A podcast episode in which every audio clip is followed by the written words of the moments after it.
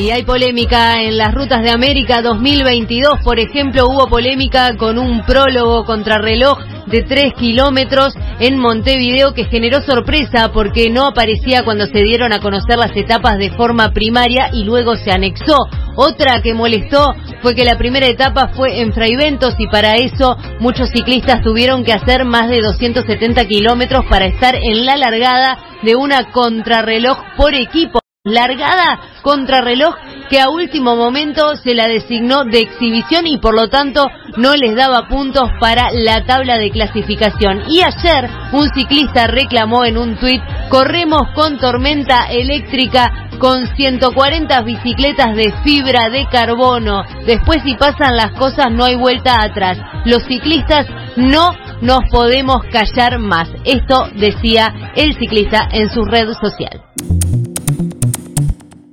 Y en el contexto de la invasión rusa en Ucrania, seguimos hablando de consecuencias y el deporte no queda afuera.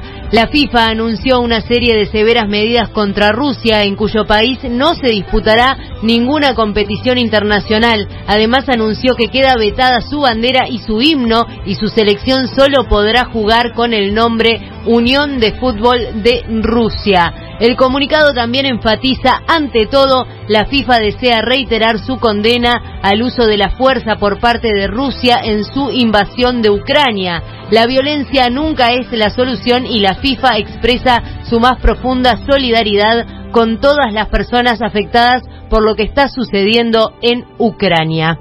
Esto es eh, lo que está comunicando la FIFA en este momento y estas son algunas de las novedades que vamos a seguir teniendo a nivel internacional. Parece mentira, pero ya hace un año del inicio de la campaña de vacunación anti-COVID en nuestro país. En este contexto, el ministro de Salud Pública, el doctor Daniel Salinas, publicó en sus redes 27 de febrero de 2022, a un año del inicio de la vacunación en Uruguay contra el COVID-19. Agradezco a quienes lo hicieron posible, asesorando, planificando a los vacunadores y a la ciudadanía por la respuesta, destacando luego a varias personas. Un hombre de 53 años murió alcanzado por un rayo en San José de Mayo. Además, el temporal de este fin de semana provocó la caída de árboles y del tendido eléctrico en varios departamentos. 24.000 clientes de UTE quedaron sin energía. Ucrania accedió a dialogar con Rusia sin condiciones previas en la frontera con Bielorrusia, cinco días después de que el país presidido por Vladimir Putin comenzara la invasión. Peñarol se impuso a Nacional 1 a 0 en el campeón del siglo con gol de Pablo Cepelini. Pese a jugar más de 50 minutos con 10, el equipo carbonero cuidó la ventaja a puro oficio, logró su primera victoria del torneo Apertura e igualó al bolso en la tabla con 4 puntos.